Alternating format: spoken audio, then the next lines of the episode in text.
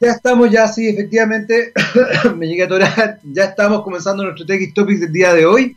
Eh, estás, por supuesto, en la compañía de txradio.com y tenemos un programa tremendamente interesante.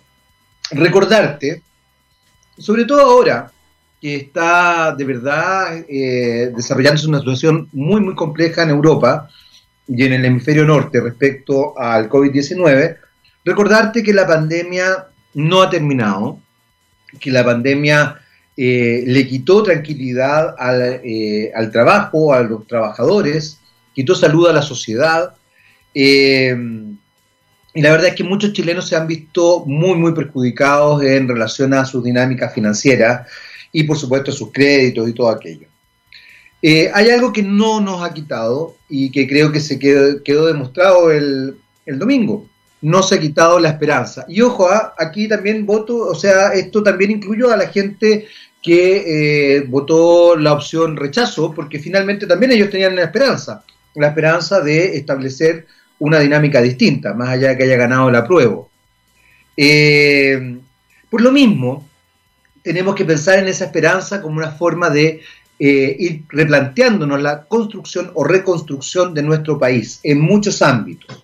Hoy día, eh, focalizarnos en lo social, focalizarnos en el medio ambiente es sustancial. Y Aguas Andinas se suma con eh, inversiones para combatir justamente el cambio climático y generar miles de empleos. ¿Saben por qué? Porque la reconstrucción tiene que ser verde y social. Y es una de las cosas importantes que tenemos que establecernos hoy día. Así que bienvenida a la reconstrucción verde y social, nos dice Aguas Andinas. Para que lo tomen ustedes en consideración, y también para que vean que muchas empresas como Aguas Andinas están en esta dinámica. Eh, a propósito justamente de lo que estamos hablando, a propósito de la reconstrucción verde y social de Aguas Andinas, a propósito de todo esto, una de las cosas que me ha llamado la atención es cómo hoy día la mayoría de los medios sacaron el foco en, en la pandemia, se olvidaron del estallido social y han restablecido sus agendas antiguas. Nos hemos enfrentado, lo comentaba con ustedes el, eh, el, programa pasado, a que ya estamos revisando nuevamente los secretos de la cartera de Raquel Argandoña, a que ayer nuevamente se tomó la agenda mediática el caso de eh, Hernán Calderón Argandoña, a que de alguna forma eh, estamos cambiando la agenda por parte de los medios, fundamentalmente de la televisión. ¿Por qué destaco esto? Porque por un lado, la, la agenda de los medios, estamos, estamos con una mala conexión, parece. ¿Me escucha o no, Gabriel? De vuelta, eh, mala conexión, parte de justamente las cosas que tenemos que enfrentar hoy día, o censura, uno nunca sabe. ¿eh? Uno nunca sabe. Eh, me llegué a atorar nuevamente. Les estaba diciendo que efectivamente sorprende cómo la televisión y algunos medios de comunicación escritos, sobre todo escritos, ¿ah? eh, pero es la televisión y los medios de comunicación escritos están estableciendo una agenda paralela. Este hashtag del no lo vimos venir eh, para mí es impresionante porque yo creo que denota todo lo que eh, no se ve y es evidente como lo hemos dicho muchas veces, el elefante blanco en la sala de estar o en el comedor está ahí y no se ve. Ayer se discutió en el Congreso la sacada del nuevo 10% de las AFP. Aparentemente se está votando a favor de eso. Eh, y el gobierno pretende ir al Tribunal Constitucional para evitar esto. Llama la atención esta idea porque justamente estamos frente a una pandemia donde lamentablemente, por, las razones que sea, porque yo aquí no quiero pensar eh, o no quiero establecer una idea de que es de malas personas, pero en lo concreto no se ha llevado a cabo un rescate real de un porcentaje importante de la población. Y desde ese punto de vista, acceder a los dineros de las pensiones es sustancial. Y la verdad es que en este caso esa mirada tan, eh, ¿cómo se podría decir?, tan popular de en el camino arreglaremos la carga, va a tener que ser así. Porque la situación es complejísima. porque hay personas que, eh, que de verdad no están teniendo absolutamente nada con qué poder sobrellevar esta situación. Están sin trabajo o les bajaron el sueldo a la mitad o se precarizó su, su, situación laboral de manera brutal, ya precarizada durante todo este tiempo, etcétera, etcétera, etcétera. Entonces la única forma, efectivamente, de poder establecer un rescate de la vida, de la vida del cotidiano, es sacar ese 10%. La ministra del Trabajo, la señora Saldívar, no está de acuerdo. Por supuesto, la ministra del Trabajo, la señora Saldívar, debe recibir su sueldo mensualmente y no debe tener ningún tipo de problema. No se le ha bajado su sueldo. Eh, entonces llama la atención esto. El ministro de Hacienda, Ignacio Briones, yo creo que tiene que cumplir con la agenda del gobierno, porque más allá de que haya muchas voces disidentes respecto a la gestión que él ha hecho, cuando yo lo escucho, honestamente tengo la sensación de que él quiere ver formas, no las óptimas, quizás no las que efectivamente están rescatando a la ciudadanía, pero veo que quiere ver formas. No nos olvidemos que un ministro tiene que responder a la agenda de gobierno. Nada de esto se habla en televisión o en medios escritos. Hoy día veía nuevamente, nuevamente, lo que me sorprende mucho, en el canal 24 horas de TVN, al sociólogo Eugenio Tirón, sociólogo que privatizó TVN, sociólogo que le quitó dinero a los medios alternativos, sociólogo que dice, eh, dejemos la cantinela de estar en función de la alegría ya viene, del 88, plebiscito del sí y el no, cuando él ha profitado de esa cantinela y de esa canción hasta el día de hoy. Quizás sería bueno que el señor Tironi entendiera que hay mucha gente que ya no está en la idea de la alegría ya viene. Porque además, como también se estableció, la alegría no llegó y no llegó fundamentalmente por gente como él, que privatizó medios, que cerró medios, que estableció una agenda también económica en función de la, del hipercapitalismo y de eh, la hiperexplotación de ciertas cosas. No tenemos hoy día televisión pública gracias a Eugenio Tironi, entre otros, para que ustedes sepan.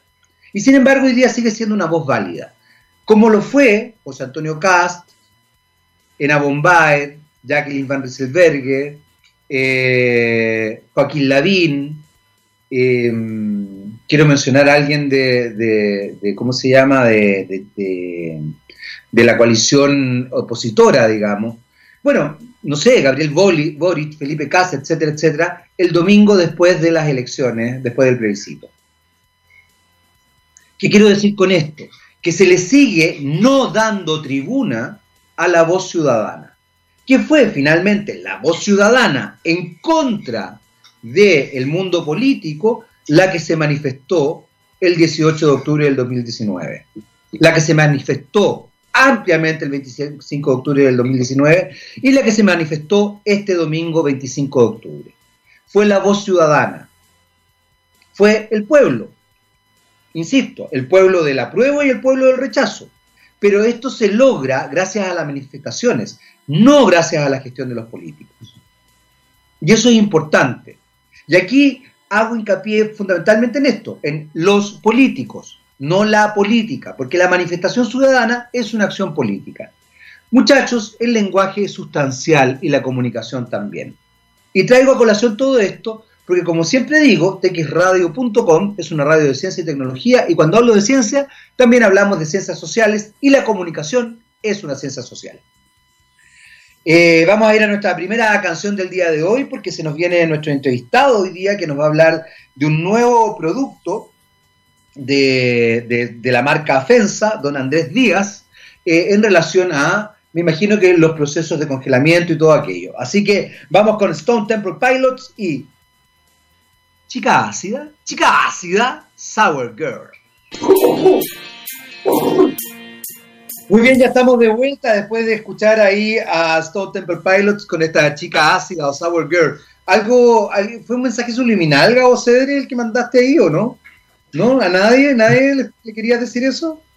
Eh, a ver, Ya está con nosotros eh, don Andrés Díaz, el Product Manager de Preservation en eh, FENSA, eh, nuestro invitado, nuestro primer invitado del día de hoy. Y quiero partir preguntándote, Andrés, primero darte la bienvenida, ¿cómo estás? Bienvenido. Hola, bien, todo bien, gracias. Gracias por la invitación. Al contrario, gracias por acompañarnos. FENSA es industria nacional, nace en 1905, es una industria tremendamente importante eh, que lamentablemente hace un tiempo dejó de producir sus eh, productos eh, en, Chile, por lo menos salió así consignado en la prensa.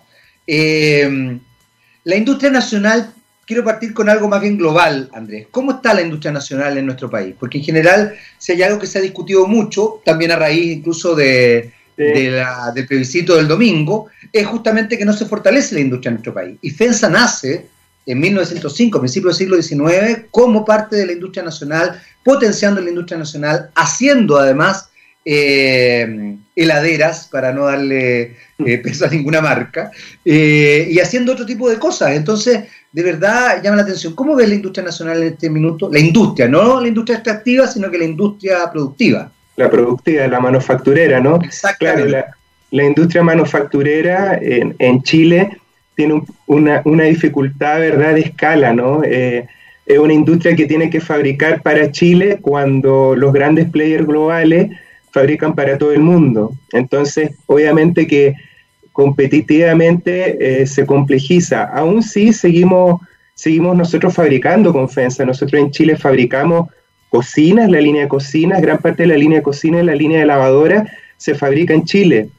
En refrigeradores sí tuvimos eh, dada esa noticia que dices tú, la, línea de fabricación de refrigeradores eh, tuvo que ser eh, detenida hace un año ya por, esto, ¿no? Porque teníamos como Electrolux, que es la, compañía dueña de Defensa y de Mademsa, tenía mejores posiciones de, de, costo en otras partes, en el caso de refrigeradores, pero en el caso de cocina y lavado esto, una muy buena parte eh, de, lo que hoy día se comercializa en Chile por FENSA, se fabrica acá, en Maipú. Una muy buena noticia, Andrés, me, gustó escucharlo. Por lo mismo, eh, antes de irnos a, lo que nos convoca, que entiendo que es un, producto que están sacando nuevo, eh, la posibilidad, las posibilidades que se están abriendo hoy día, y quizás, por ejemplo, una de las cosas que, que fortaleció todavía estamos expectantes de lo que pase eh, en estos días, ¿no?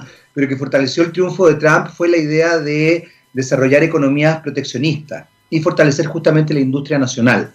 Eh, Chile no está en esa línea, tú lo acabas de mencionar y muy claramente además, me, pareció muy interesante escucharlo. Eh, sin embargo, puede ser una forma también de fortalecer el empleo y de generar otro tipo de cosas los costos hoy día, la competencia, efectivamente es tan dura con otro tipo de productos extranjeros para la industria nacional? Porque, y, te digo, soy súper transparente, Andrés, porque creo que es importante fortalecer la industria nacional. O sea, yo soy de la idea, sin ser proteccionista para nada, me gusta la globalización en muchos aspectos, pero creo que la industria nacional urge fortalecerla fundamentalmente para proteger muchos aspectos del país, porque además permite mejorar tecnologías, porque permite pensar, y tenemos además cabezas brillantes en esa línea, entonces, ¿por qué desaprovecharla? Gente científicos y técnicos que de verdad se manejan muy bien en todo eso. Claro, claro, no, eh, está cierto.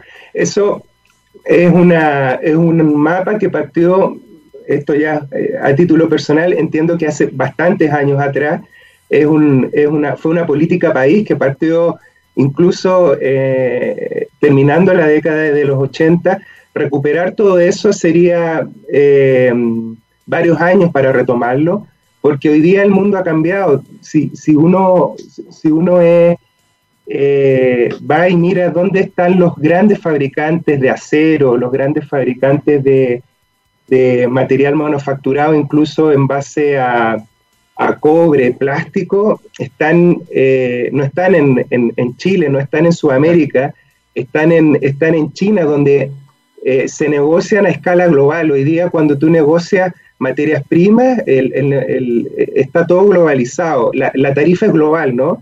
Entonces, eh, también hay un tema de costo, yo, yo estoy contigo en esto de fortalecer el empleo, seguro que sí, y, pero también toca resolver algo que es una política país, pienso yo, que es eh, frente a la escala de demanda que tenemos en Chile, nosotros somos 18 millones de personas, no somos mucho más, eh, está difícil poder ser competitivo en costo en, materias primas que, que, China fabrica a una escala 100 veces superior.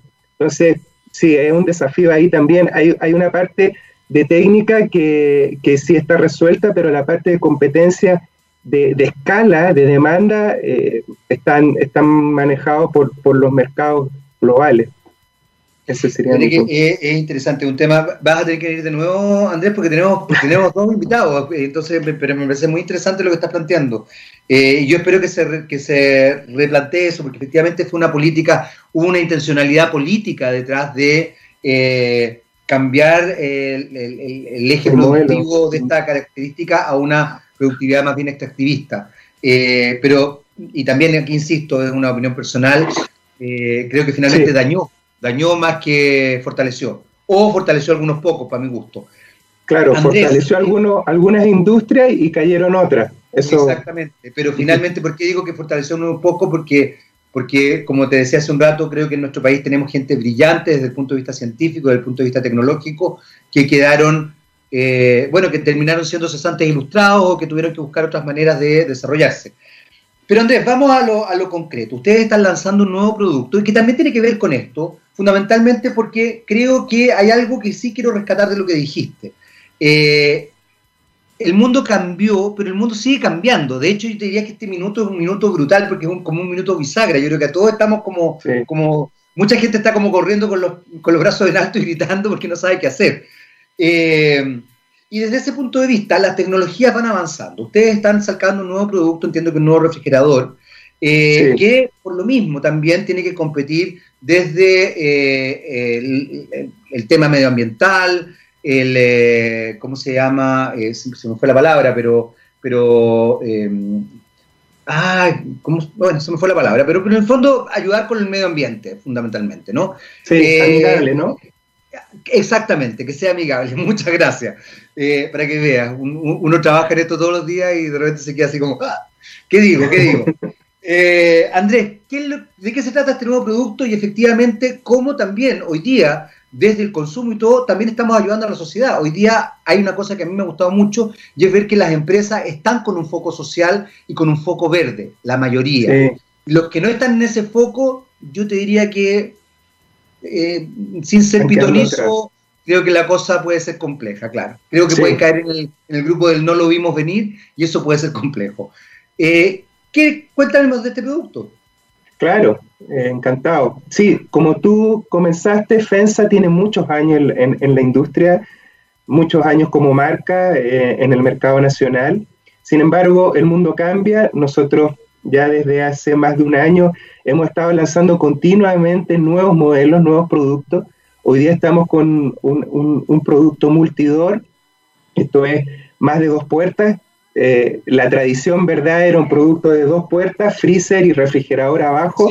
Nosotros ahora estamos yendo con un producto que le llamamos multidor, multipuerta. Son cuatro puertas, pero de, dimensiones eh, normales. No, es un, producto eh, de 90 centímetros de ancho, de un metro de ancho. Un producto para, para el mercado nacional de, defensa, ¿no? Un, un producto de ancho 60. Efectivamente tiene eh, ahí es amigable con el medio ambiente, tiene tecnología inverter, que es el, motor, eh, ¿verdad?, de, frecuencia variable. Ahí podemos explicar un poco más en qué consiste ese y cuáles son los beneficios, que es lo más importante. Pero lo interesante es que tenga eh, varias puertas, es que el consumidor, que al final es lo que nos interesa, tiene la, la posibilidad de abrir la puerta que necesita abrir para sacar lo que quiere sacar. Si quiere sacar una bolsa de hielo, no tiene que abrir completamente el freezer, va a poder abrir una de las dos puertas del freezer. Si quiere sacar algo de la parte del refrigerador o gabinete, que también se dice, y, sabe lo que tiene que sacar, no tiene que abrir completamente el refrigerador para eso. Y eso hace que el consumo de energía eh, se mantenga bajo y por lo tanto nuestro consumo, la cuenta de eléctrica se mantenga acotada, que es lo que al final nos interesa a nosotros y que sea amigable con el medio ambiente, ¿verdad? Es que es divertido porque estaba pensando justamente eso, claro, que efectivamente el, abrir ciertos, ciertos compartimentos del refrigerador eh, baja el consumo de energía y obviamente lo hace, amigable. Cuando se hace el estudio de mercado, ¿qué cosas se van, se van pensando? Porque de alguna forma, André, eh, tú, tú, hiciste una mención que me, me parece súper interesante y es eh, que ustedes no están haciendo estos refrigeradores como de un metro, que tienen no sé qué, ya, da lo mismo, esos refrigeradores sino que es el refrigerador para el mercado nacional. Claro. ¿Qué, implica eso? ¿Cuál es, cuál, es el, ¿Cuál es el concepto que hay detrás? Me, pareció interesante esa, esa, idea. Sí, bueno, nosotros eh, nos centramos en el consumidor nacional, ¿verdad? Es el que conocemos y es, y es como marca donde pensamos que tenemos mejor ventaja, entendemos mejor ahí. Y la realidad que tenemos, nosotros en general, no, toda la, la, la población eh, y nuestros consumidores tienen la posibilidad de poner en las cocinas un refrigerador de un metro o más porque no te va a caber o te va a molestar la puerta del acceso de la cocina, al final va a ir en contra y no va a ser un beneficio.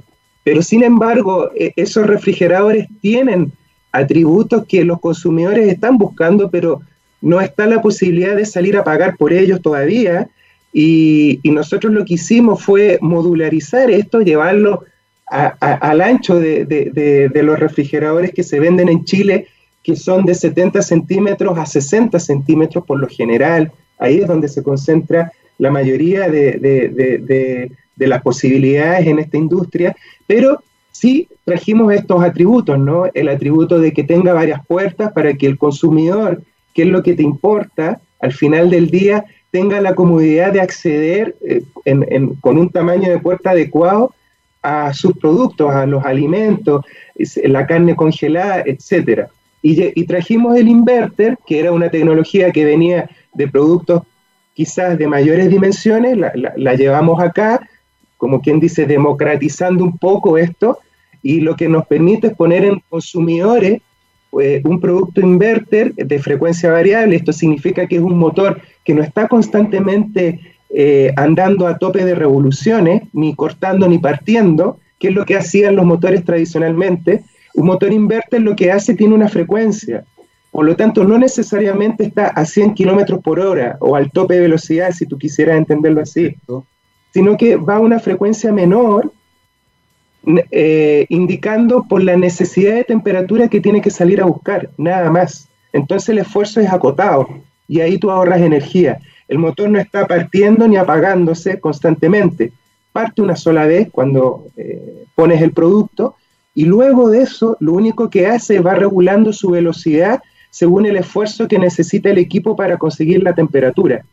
Ahí es donde tú ahorras energía. Eh, fíjate que es interesante lo que, lo que estás diciendo. y otra cosa que me parece súper interesante es, es, es, también cómo se observa eh, finalmente los comportamientos del consumidor y cómo se establecen ciertas miradas a propósito también de, algo eh, que, que, se discute o que se ha conversado tanto de la desconexión de cierto, de pronto de ciertas empresas o, de ciertos personajes públicos, etcétera, etcétera, con, el resto de la ciudadanía. Eh, cuéntame una cosa, ¿qué otro elemento podríamos destacar que es importante sobre todo considerando hoy día algo que hablamos recién, que tiene que ver con las economías verdes, las economías circulares. En algún minuto entiendo que eso ya no ocurre, se hablaba mucho que la refrigeración generaba, perjudicaba la capa de ozono, entiendo que eso ya se superó, pero ¿qué otro elemento eh, estamos, eh, estamos frente, frente a qué otro elemento estamos respecto a los cambios que se vienen? Porque, insisto, algo que dijiste tú, yo creo que hoy día estamos en un momento bien particular y quizás muchas veces, como ese viejo dicho, los, los, árboles no te dejan ver el bosque, no nos damos cuenta de todo lo que está ocurriendo, pero están ocurriendo muchas cosas. ¿Qué otro elemento es destacable de este, de este nuevo producto? Bueno, y, y, no solamente este producto, en general también de, de toda la línea FENSA en, en, refrigeradores.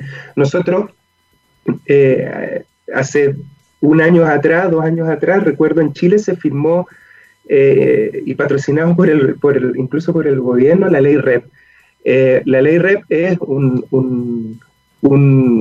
una regla del juego eh, que pone responsabilidad a los productores, a los fabricantes, a los vendedores de, este tipo de productos y de otros productos, por ejemplo, neumáticos, etcétera, en que nos hacemos responsables como marca hasta eh, por la vida útil completa de los productos. Eso significa que FENSA es responsable también como economía, el mundo de la economía circular, que, que, la tenemos ya, ¿verdad? Nosotros somos responsables por toda la vida útil de los productos, de los refrigeradores, de las cocinas, de la lavadora. Es decir, cuando tú desechas tu producto, yo soy responsable como productor, como marca productora, de dónde va destinado ese producto. Antiguamente el producto tú lo tirabas y lo tomaba un tercero y lo disponía en, alguno, en algún lugar sin obviamente con los reglamentos y las exigencias medioambientales que hoy día todos necesitamos perseguir y conseguir. Bueno, la ley REP apoya eso, eh, va, va, en ese sentido, seguramente tiene que, va a ir mejorando, se va a ir haciendo más sofisticada, va a ir agregando eh, más productos. Eh, yo entiendo que hay muchos productos hoy día de consumo masivo como televisión, celulares, que están entrando en, en estas reglas del juego y refrigeradores ya está. Nosotros vamos a ser responsables, estamos siendo responsables por la vida útil completa del producto, es decir, somos responsables de dónde este producto tú lo desechas, ¿verdad?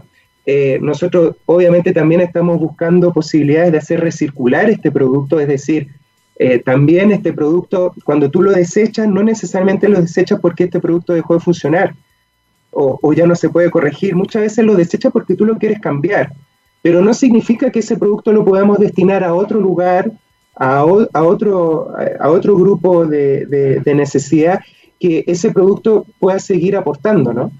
Entonces, eh, FENSA sí está en eso, nosotros estamos en, dentro de esa ley, nosotros la firmamos, la compañía la firmó para FENSA, incluso para Mademsa también y el Electrolux, que son el grupo de, marcas que nosotros también manejamos. Así que estamos encima de eso, es parte, hace parte. Excelente. Eh, Andrés, bueno, se, nos, fue el tiempo y quería agradecerte tu, nada, tus palabras, la verdad es que ha sido muy aclaradora. Y, además no, quiero dejar de destacar algo que siempre lo, digo, pero, pero me gusta decirlo también. Encontrarme con distintas empresas, en este caso una empresa además tan tradicional, que ya tiene más de un siglo, eh, pero que se ha podido conectar con los cambios que se están generando, con los cambios que estamos viviendo hoy día, porque yo, yo soy de esos pocos que dice Chile no ha cambiado, Chile está en un proceso. Entonces, eh, me parece notable, así que felicitaciones y que les vaya estupendo con el, con el nuevo producto, me gustó esto de las cuatro puertas. Eh, así que Andrés, muchas gracias. ¿ah? No, gracias a ustedes por la invitación. Eh, cuando quieran, estamos acá para, para conversar. Genial. Un placer. Genial, sí, también digo lo mismo, digo lo mismo. Nosotros nos vamos con eh, Semisonic y Closing Time. Volvemos inmediatamente. Vamos y volvemos. Muy bien, ya estamos de vuelta aquí en eh, TX Topics y ya está con nosotros don Rodrigo Sánchez de Óptica Kessler. Eh, y está ahí, sí, ustedes ya lo, pueden ver. Lo que es peligroso, Rodrigo, lo que tú estás haciendo, ¿ah? Porque vamos a terminar hablando de comida. bueno, pero si la comida la tenemos que ver bien también. Es quejoso. Eh, ya está con nosotros también Álvaro Lois, eh, eh, también uno de los participantes ahí, o conductores en realidad, del programa Somos un Plato de TV Más, entiendo, ¿no? Así es. Y, bueno, y vamos a partir por una pregunta obvia.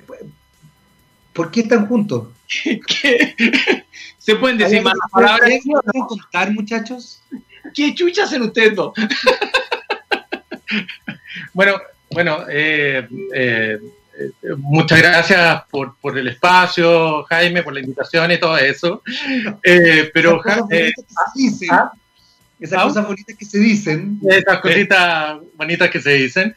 pero Álvaro justo vino a la tienda que tenemos acá en Apoquindo a retirar su anteojo y, bueno, estuvo disponible para, saludarte y, y, de alguna otra forma para nosotros es grato que, una persona que eh, aparece en los medios eh, pueda dar eh, cuenta de tranquilidad, confianza en lo que nosotros hacemos con los anteojos que las personas usan. Eso es verdad. Primero que todo, gracias por la, por la media invitación, porque aquí me invitó este, no ustedes, pero no importa. Pero me siento invitado por la, por la recepción. Eh, no, hace muchos años que yo trabajo con, eh, con ya somos amigos con Rodrigo, y Kessler es una marca que me está acompañando ya hace harto rato en el sentido de que yo siempre he sido medio piti, mis papás fueron muy ciegos, pero en el caso mío yo mantuve durante, eh, he mantenido durante mucho tiempo el, aumento, por lo tanto no me va, no me va creciendo. Y eso es gracias también a que te acercáis a una buena marca, que te apoya y hoy día vino a buscar estos, estos modelos nuevos que son bien bonitos, ¿ah? son, con, son de madera, eh, la marca todavía se llama War Wilfield. Tú que sabes hablar inglés, yo ruso no tengo idea. Eh, pero de verdad, si ahí ven el detalle, son muy bonitos. Y tú le pusiste un cristal especial. Sí, bueno, con, eh, con Álvaro, él, él, él, es miope y se llevó unos cristales Cristal Prevencia de un laboratorio que se llama Esilor, que es francés, número uno a nivel mundial. Y, y bueno, eh, está bastante ah, agradado. Miedo pues miope no soy tanto. Jaime, gracias por ayudarme a invitarme. A mí ha sido muy bueno. no entendiendo. Así que, eh, y son unos armazones Wilfield que son de madera, eh, que son de madera recuperada, así nos ayudamos a, a, la tala de, de bosques, eh, árboles y bosques eh, para, poder construir estos tipos de armazones. Son, son recuperados de construcción y todo eso.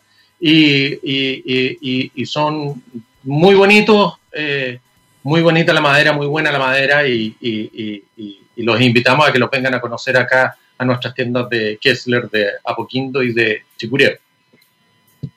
Álvaro, te ves muy bien, ¿eh?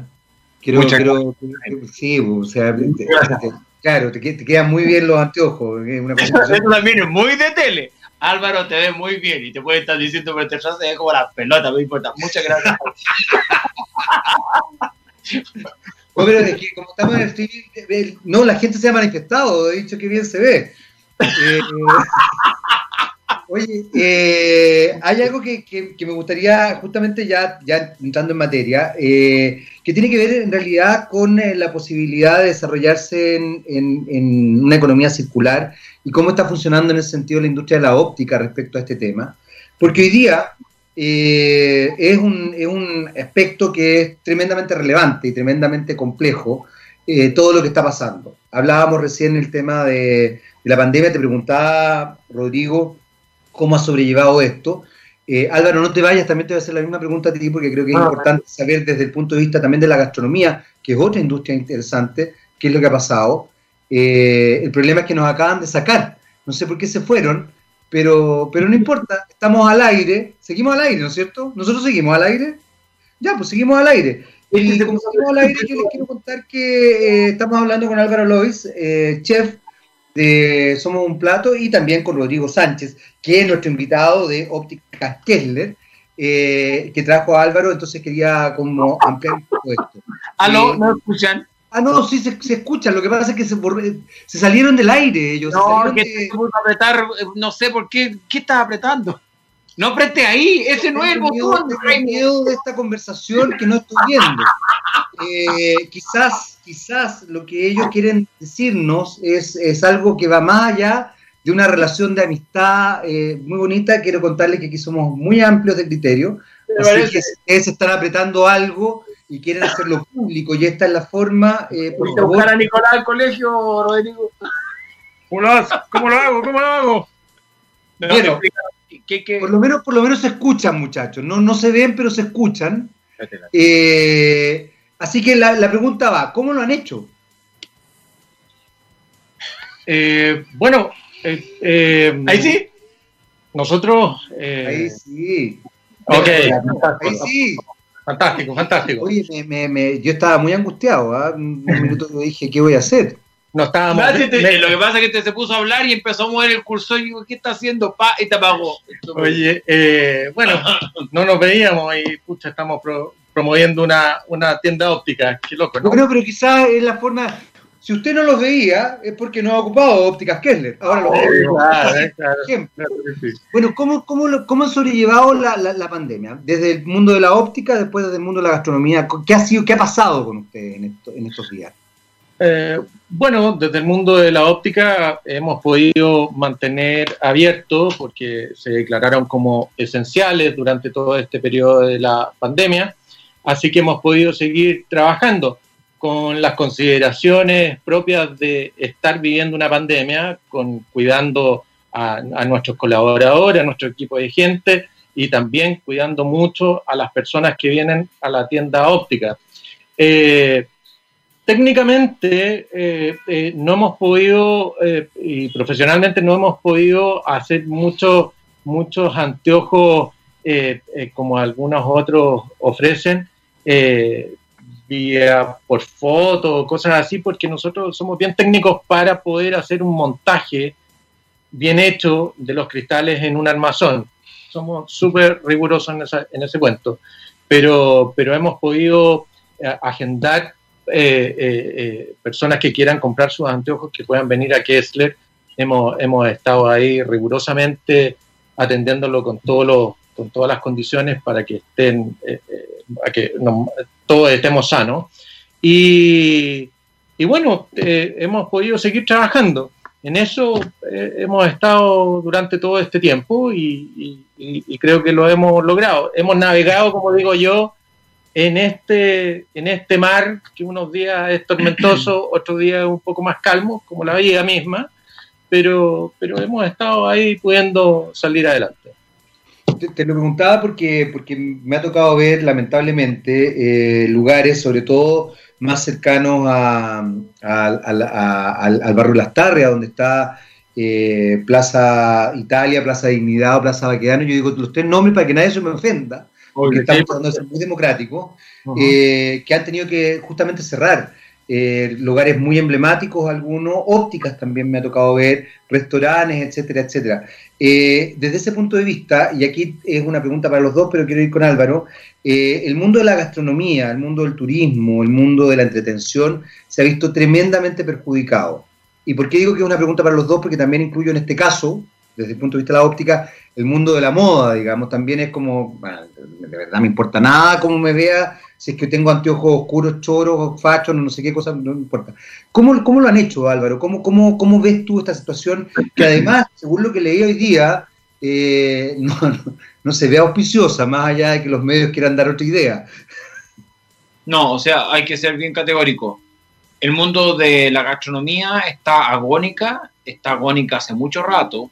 Eh, partió en, un momento en el estallido social, independiente que el estallido social era necesario, porque era la única forma como que el país se, iba, a pegar una buena sacudida y nos íbamos a dar cuenta de que no estábamos todos en forma equitativa viviendo.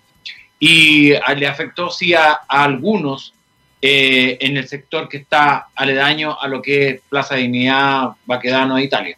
Pero en el caso después de lo de la pandemia, es la que te pega un golpe muy, muy potente, muy fuerte, porque hoy día, antiguamente de cada 10 restaurantes que se, abrían, eh, 8 se cerraban por una cuestión inherente normal.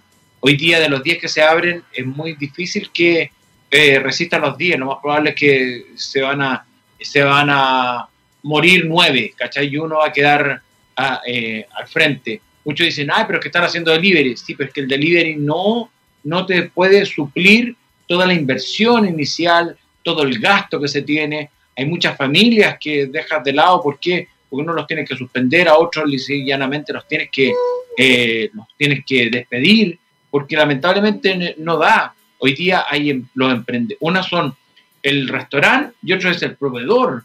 Hay muchos proveedores gigantescos que eran grandes, que están 100% de lleno con el canal Oreca, que es hoteles, restaurante y casino, esa es la sigla, y al final eh, se terminaron mandando eh, a casa, o sea, con consumidor final, eh, productos. Entonces, lo que viene es súper complejo. Afortunadamente, cambió el clima en Santiago y en el norte, por lo tanto, están las posibilidades de las terrazas. Yo no le puedo decir a alguien en Osorno, ah, ya, pero salga la terraza, te que cagar de frío, ¿me cachai? O sea, es súper impensado cuando dice, ya, pero por lo menos te estoy dando las posibilidades de las terrazas. Entonces, lo que se viene, viene muy complejo. El tema de la contaminación también es súper difícil.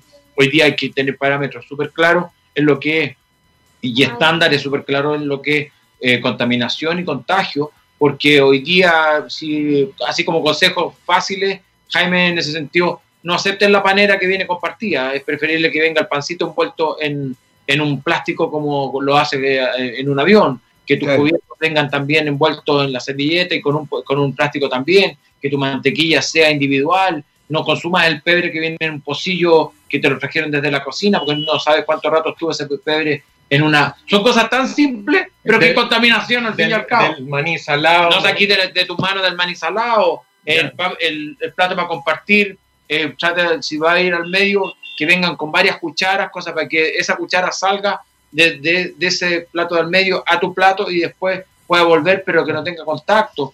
Y son esas cositas que hay que empezar a hacer. ¿Así? Está temblando. Sí, pero ya ah, sí. No, no hay problema, no, anoche sí. igual. Entonces, bueno, por los Está temblando allá, porque acá no está temblando. ¿Cómo? Está temblando. Mira, eh, Gabriel, que es un tipo temeroso. Gabriel, eso te pasa por venir de Venezuela. Eso te pasa por venir de Venezuela, Gabriel. Ya, ya pasó, ya pasó. No, el Oye, eh, eh, a ver, me parece, me parece súper importante lo, lo, que plantea Álvaro y creo que, creo, creo que es parte de la, de la, conversación y la discusión que se, que se tiene que venir hoy día en adelante. Eh, ¿Cómo ven? Y justamente por eso decía que era una, una pregunta ampliada. Desde el punto de vista de la, de la moda, hay miles de... A ver, el consumidor hoy día ha cambiado radicalmente. Hay cosas que evidentemente tienen que ver con la salud. Sí. Y, que, que, y que, claro, desde ese punto de vista la óptica es fundamental. Pero hay cosas que tienen mucho que ver con la estética y eso también ha variado. Ayer hablábamos con mi esposa y, y, en realidad los dos nos mirábamos y decíamos, qué agradable esto de no tener que estar como, o sea, yo me levanto, me ducho, me pongo una polera, salvo que tenga que salir, pero bueno, afortunadamente estoy haciendo clases en línea, programa de radio en línea, entonces soy un, soy un ser bien desagradable en realidad para el resto de la sociedad. No me ven, afortunadamente, bueno, ahora sí me están viendo, pero una parcialidad nomás. Eh, entonces, desde ese punto de vista, eh, ¿qué se viene? ¿Cómo lo ven? ¿Cómo lo ves tú, Rodrigo, como, como empresario también, que además eres un emprendedor? Y lo hablábamos la primera vez que estuviste con nosotros. Bueno, Álvaro también lo es, digamos, pero, pero ¿cómo, cómo lo ven? Eh, o sea, seguir batallando, todos esperamos, a ver, a ver, eh, en términos objetivos, eh, las, las, tiendas ópticas eh, tenemos un, un, un, una, una masa crítica porque todos en definitiva vamos a usar anteojos en algún minuto, ¿ya? Es, eh, ¿ah? es así, te digo. ¿Ya? Exacto. Eh, por, porque, son, porque somos miopes, porque somos hipermétropes, porque nos llegó la presbicie, eh, por, por, eh, porque somos, tenemos corrección de astigmatismo, bueno, por tantas cosas. En, en, el, el, mundo de la óptica, quiero hacer ahí una, y creo que y yo siempre he sido bien crítico, la industria de la óptica en Chile es bien, es bien penca. Eh, lo digo eh, eh, que, y espero que, que, con todo esto que tenemos que arreglar, y ya que hablamos de la salud visual, y este es el mes de la salud visual donde, donde, donde la óptica tiene un factor más que importante, pero la industria en Chile es tan penca, bueno, vuelvo a decir, que, que la gente piensa que, que, que en cada tienda hay una persona con un esmeril, con varios trozos de vidrio, con un esmeril tratando de darle forma al, al armazón y poner el cristal. El tema de la óptica es muchísimo más importante, eh, pero la industria a algunos les conviene que se mantenga así como está. Eh, eh, y hay otros que nos interesa realmente que, que, la, que las personas no son clientes, son pacientes, porque después de una de, de, de, de, esta persona haber ido a una consulta de oftalmología, donde en Chile hoy día están habilitados tanto los, los médicos oftalmólogos, oftalmólogos como los tecnólogos médicos en oftalmología, que son dos profesionales de primera línea, eh, si ellos hicieron bien la pega, ¿por qué nosotros los ópticos no hacer la pega bien para que un paciente vea bien? Claro. Hay, hay, mucho que se, hay mucho profesional de oftalmología que se esmera en, hacer una buena evaluación, una, medir visión, ver el ojo, todo, para, que, para, que, para poder corregir y el paciente queda viendo perfecto. Pero hay muchas ópticas que no les interesa más que solo vender una oferta, que muchas veces esa oferta es carísima para lo que te están entregando. Es mejor cómprate un lente cuneta. Y, la industria está absolutamente descontrolada. Eh, la, gremial Chile Óptica, donde están varias eh, tiendas grandes y, que la preside el, el ex diputado médico y licenciado en Harvard, Marco Antonio Núñez, eh, que es el gerente general o el presidente, habla de salud visual, pero él sabe que, que, él está, metido en negocio en Chile. Eh, bueno, ahora hace poco apareció que quería ir por la intendencia de la quinta región. antes de que. Y ahora quiere ser constitucionalista. Eh, seguramente. bueno, pero. sí. ¿Quién más? Pónganse la fila. Entonces, entonces eh, Jaime, eh, si vamos a hablar las cuestiones de frente, tenemos que hablarlas todas.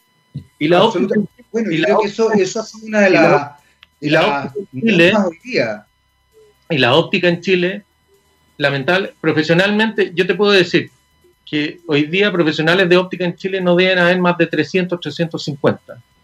¿Y sabes cuántas tiendas hay en Chile? más de 1800.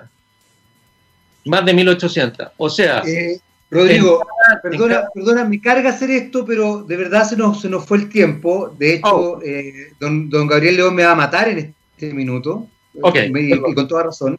Eh, no, no, no, está perfecto. Rodrigo, yo creo que vas a tener que venir de nuevo. Álvaro también, que has invitado para, para, para, para, que tenga algún programa en algún minuto por separado.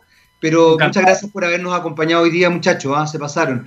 Eh, Un abrazo grande. la canción que viene a continuación se la vamos a dedicar a ustedes y también a Gabriel León, que es eh, el que conduce Rockstar y que entiendo que además tiene a otro Rockstar. Esto es como una especie de conclave de Rockstars. Eh, porque esta canción la canta Alanis Morissette y se llama Perfect, perfecto, como ustedes, como Gabriel León, como su invitado.